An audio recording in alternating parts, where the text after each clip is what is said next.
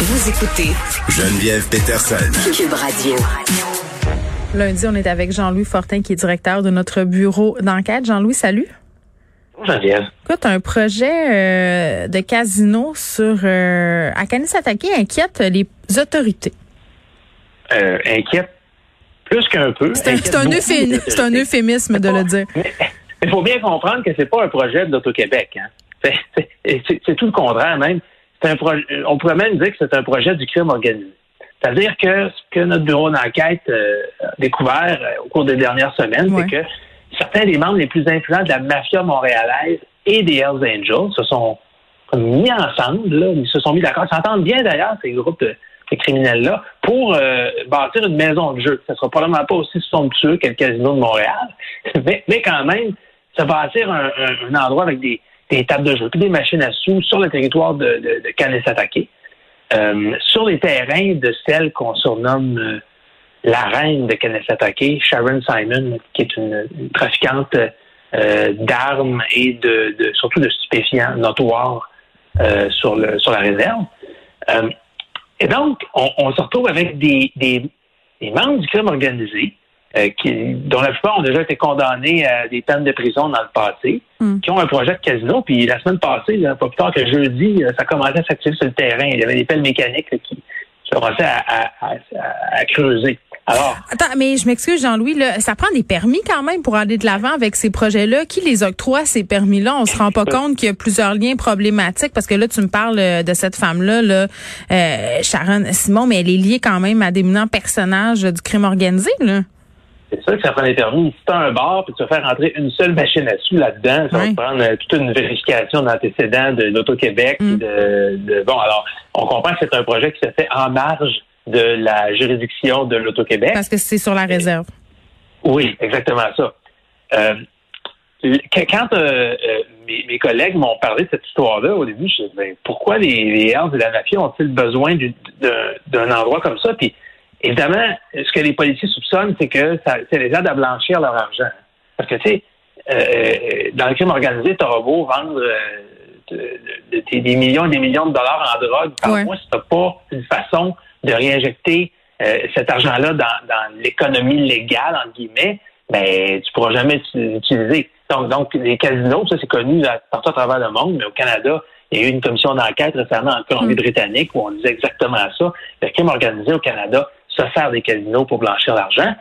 Et d'ailleurs, l'automne passé, hein, notre bureau d'enquête avait démontré que le casino de Montréal était infiltré par des gens du crime organisé. Il certains des plus gros joueurs du casino, dont Stefano euh, Solicito, là, euh, qui est un, des dirigeants de la mafia actuelle, qui lui a joué euh, 2 millions de dollars et demi euh, au casino il, y a quelques, il y a quelques années, dans une période de quelques mois. Donc, non seulement ils se servent du casino de Montréal, mais aussi, semble-t-il, bientôt, ils vont avoir leur propre maison de jeu qu'ils vont contrôler là, de façon beaucoup plus euh, serrée. Puis Stefano euh, Solicito, il est impliqué dans ce projet de construction euh, de casino illicite, entre guillemets? Euh, ben, il est impliqué, tout comme euh, Martin Robert. Donc, Stefano Solicito, côté mafia. Leonardo Rizzuto également serait derrière, héritier de la famille Rizzuto, Mm. bien sûr, euh, la famille mafieuse derrière le projet. Puis des Hells Angels notoires. Martin Robert, qui est ni plus ni moins que le- probablement le Hells le plus influent au Québec, qui est derrière ce projet-là. Stéphane Plouffe aussi, qui est, qui est un Hells Angels important. Donc, tout ce beau monde-là semble bien s'entendre, bien collaborer. Mm. Euh, comme, comme ils le font d'ailleurs pour les territoires, euh, les territoires de drogue sur l'île de Montréal, là, euh, dans, dans, dans ce projet-là. C'est pas la première fois que le crime organisé est relié à des à des projets de, où, où, tu sais, tu- on soupçonne qu'ils contrôlent un casino.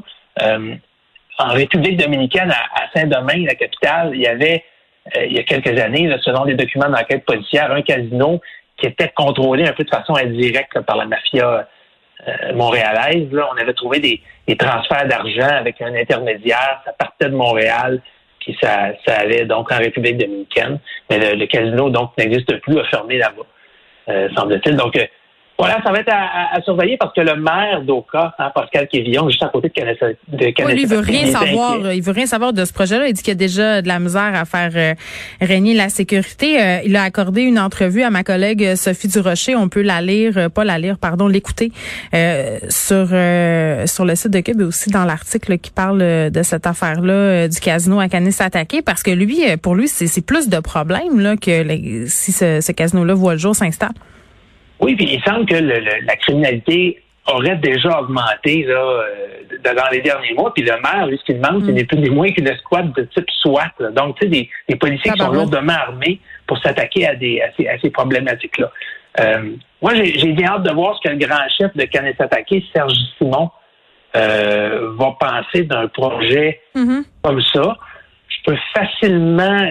C'est sûr que c'est c'est probablement très délicat pour lui parce que, bon, c'est sur les terrains de Sharon Simon. Est-ce qu'il peut euh, se poser à ce projet-là? Euh, en même temps, bon, il ne veut pas trop créer de discorde sur son territoire. Ça risque d'être assez délicat comme question pour les, dirigeants de la réserve. Hmm. Euh, tu voulais nous parler de l'armée canadienne qui se fait de plus en plus présente à l'étranger, même plus présente qu'au Canada. On s'est posé la question il y a quelques semaines, c'était ma chronique de samedi d'ailleurs, puis mon collègue Gilles Richet a fait un super dossier dans le Journal de Montréal, le Journal de Québec, pour répondre à la question suivante, que fait notre armée? Hein, parce qu'il y a un an, euh, quand les, malheureusement les aînés mouraient par dizaines et par centaines, c'est pas drôle, hein, dans les on s'en rappelle, euh, on, avait demandé l'armée en renfort, puis tu sais, Justin Trudeau disait Ah, on va y aller, mais il faisait un peu la leçon. L'armée, ça sert pas à à, aller soigner les personnes âgées. Ben, ça aide les crises humanitaires. Excuse-moi, là, ça avait été critiqué cette sortie-là. L'armée est quand même là pour euh, être présente quand il y a une crise humanitaire et on en vivait une dans nos CHSLD. C'est ça. Alors là, euh, euh, on s'est demandé qu'est-ce que l'armée a de plus important à faire qu'à aider mhm. nos aînés qui meurent par dizaines, par centaines? Alors, moi, j'ai demandé à l'équipe, allons chercher l'ensemble des missions à travers le monde de l'armée canadienne, combien ça coûte? Quel pays on est, qu'est-ce qu'on fait là-bas, combien qu'on a de soldats. Ils vont t'aimer. Donc, faire un bon tour d'horizon. Et bon, ce qu'on constate, c'est qu'on est dans plus d'une quinzaine de missions euh, internationales et que euh, euh, en la dernière année, donc qui est disponible mm. en termes de données avant la COVID, c'est à peu près 400, entre 4, et 500 millions de dollars par année que ça coûte ces, ces missions-là. Puis c'est donc beaucoup plus que les missions humanitaires au Canada, hein, parce que les missions humanitaires au Canada, euh, en fait, c'est 82 fois plus qu'on dépense en mission à l'étranger qu'en mission au Canada. Moi, ça m'a surpris. Je pense que les chiffres vont être un peu différents parce que quand même, l'intervention pour la COVID, ça a coûté cher au Canada, mais certainement que ça relance le débat. Est-ce que nos soldats devraient nous aider avant d'aider des gens à l'international. C'est une dynamique qui est complexe. Hein. Mais c'est important, c'est important d'être ailleurs sur la planète quand même là, pour une ah ben oui. géopolitique. Oui. Ben, ben, ben, d'ailleurs, il y avait euh, l'ancien colonel Michel Drapeau qui, soulignait dans le dossier ce week-end, il disait, quand on veut s'asseoir à la table des grands au niveau des discussions économiques, quand on veut euh, donc être un pays euh, respectable et respecté, on n'a pas le choix de s'impliquer. Mais je, je, pense que c'est une question qui est dont il est légitime de, débattre quand même. Quand on a besoin mm. d'aide ici, est-ce qu'on peut pas se servir de l'armée? Et d'ailleurs, c'est pas pour rien que 81% des Canadiens pensent que l'armée devrait d'abord aider ici au Canada, contre seulement 67% qui pensent que ce serait davantage important mm. euh, euh, d'aider au niveau international. Mais en même temps, vas-y. Ben, mais en fait, c'est peut-être un sens des priorités à, revoir. Le débat est lancé. Je ne m'attends pas à ce que ce soit l'enjeu principal de la prochaine campagne électorale. On va plus parler de reprise économique puis de, gestion de la crise. Mais l'armée, c'est un des postes budgétaires les plus importants au Canada. malheureusement, des fois, je trouve qu'on n'en parle pas assez. Bon, ils ont quand même été présents euh, quand même euh, dans les CHSLD. Ils ont été présents aussi. Puis sans l'oubli, Jean-Louis, il y a eu des inondations en 2019, ont été euh, très présents là aussi. Mais c'est vrai quand on regarde ça, ça peut être un peu décourageant de voir que l'armée canadienne est davantage présente à l'étranger. mais nonobstant tout ça, moi, ce que je comprends, c'est que l'armée n'a pas grand-chose à dire là-dedans. Elle suit les ordres du gouvernement.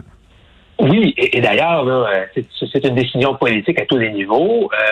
C'était le ministre Sajan et, et, le premier ministre Justin Trudeau. Et, euh, tu sais, les, militaires qui ont effectivement été déployés personne ne remet en question le travail admirable qu'ils ont fait. Hein. On a eu de multiples témoignages euh, euh, dans des milieux de soins qui ont été absolument ravis par ce que les militaires ont fait.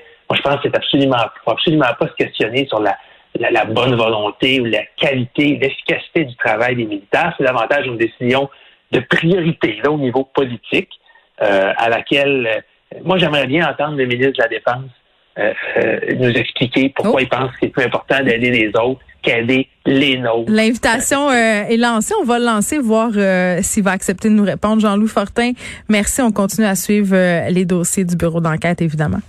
À bientôt.